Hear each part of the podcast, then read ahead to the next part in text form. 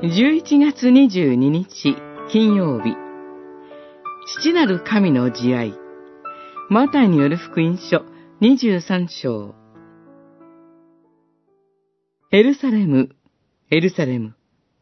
預言者たちを殺し、自分に使わされた人々を石で撃ち殺す者よ。面取りがヒナを羽の下に集めるように、私はお前の子らを何度集めようとしたことか。だが、お前たちは応じようとしなかった。二十三章三十七節主イエスはエルサレムに入場されました。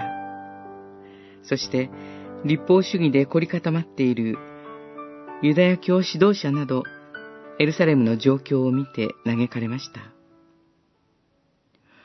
ここでエルサレムと言っておられるのは、歴史を通じたエルサレムに住む人々も含みます。彼らは神から自分たちに使わされた預言者たちを石で撃ち殺してきました。神はこれまで何度も民のために預言者を使わされました。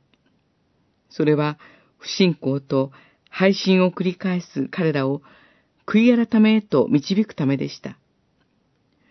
しかし、彼らは悔い改めようとしませんでした。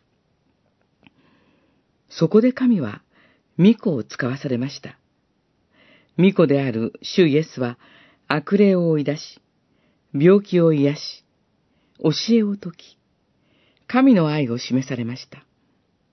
しかし、多くの民は悔い改めようとしませんでした。主イエスがこの嘆きの言葉を語られたすぐ後、彼らは神の御子である主イエスご自身までも十字架につけて殺してしまったのです。それは私たちの罪のゆえでもあります。そんな罪人さえも、今も、神は親鳥がヒナを羽の下に集めるように、身元へと集めてくださいます。その神の愛に応えたいと思います。